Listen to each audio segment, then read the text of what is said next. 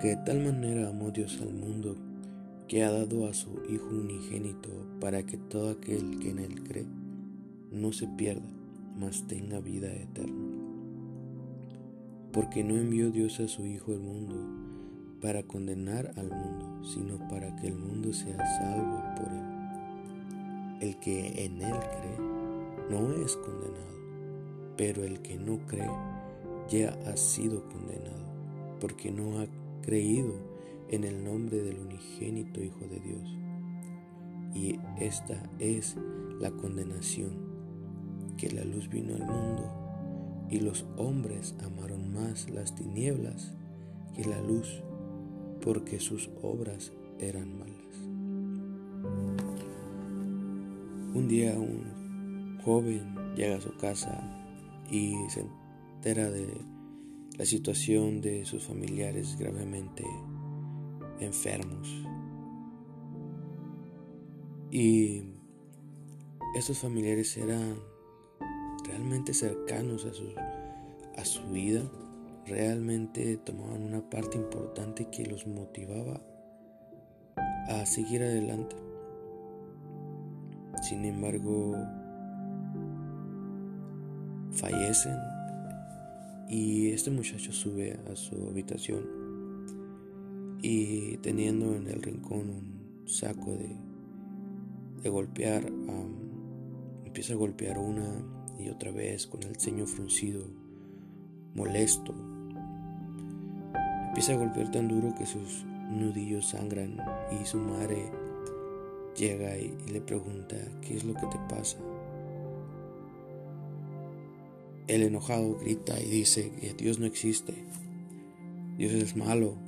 Dios es la persona más horrorosa que yo, en el cual yo haya confiado, porque se llevó a mis, a mis familiares.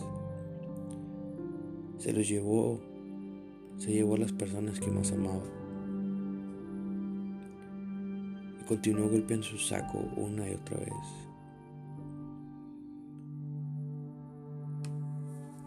Esa historia nos relata un poco sobre los muchos que le echan la culpa a Dios por las cuestiones de, de la vida. Y no estoy haciendo menos la situación porque en este momento ocupamos ser consolados debido a la pérdida de un ser querido. Sin embargo, llegamos a pensar que por más que yo quiera pedirle a Dios, mm, creemos pensar que Él va a escucharnos y va a hacer que las cosas cambien de un día para otro. Sin embargo, a mí lo que me pone a pensar es la manera en que nosotros hemos actuado hacia con Dios. Porque la verdad bíblica es que Dios ha amado al mundo por eso envió a Jesucristo para que podamos conocerle y que podamos creer. Y en ese sentido de creer, no perdernos, más tener vida eterna. Y esa vida eterna no es esa aquella luz que, que vino para que nosotros podamos vivir en buenas obras. Pero tristemente durante todo el año vivimos y amamos el vivir en malas obras. Y llega el punto en donde me presento ante la situación y me voy para lo que siempre he escuchado de Dios, que Dios es amor, que Dios es, eh, Dios va a escuchar, Dios va a hacer un milagro, y la gente es lo que cree porque es lo que necesita. O cree que, es lo que necesita. Sin embargo, la palabra de Dios es, es firme al decir que las cosas pasarán. Y la palabra de Dios nos enseña que Jesucristo es aquella persona en la cual nosotros vamos a poder ser salvos. Entonces nos, nos ponemos en esa situación en donde es Dios contra el mundo. Como si Dios fuera malo, como si Dios con una intención maliciosa dijera que mueran tus familiares. Sin embargo, la palabra de Dios dice que no. Que Dios amó al mundo, por eso envió a su Hijo unigénito. Para que a través de él podamos conocerlo y poder tener la vida eterna.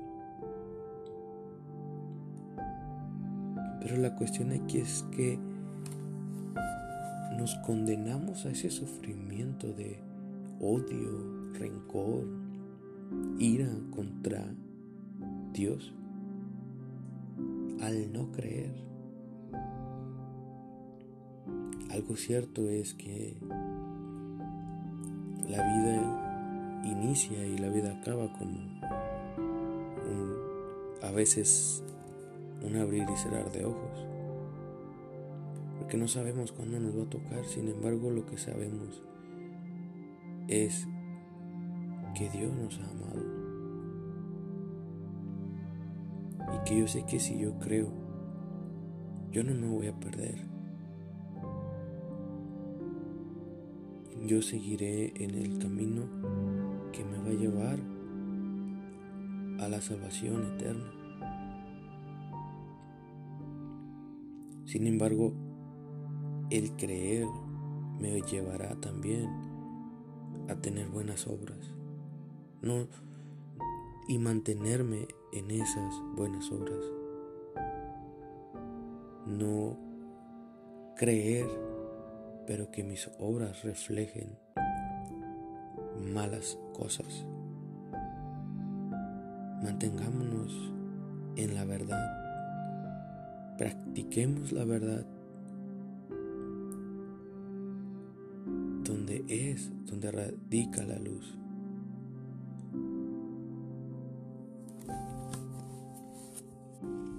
Esto es devoción a Dios en donde podemos tener una pequeña reflexión sobre la palabra de Dios.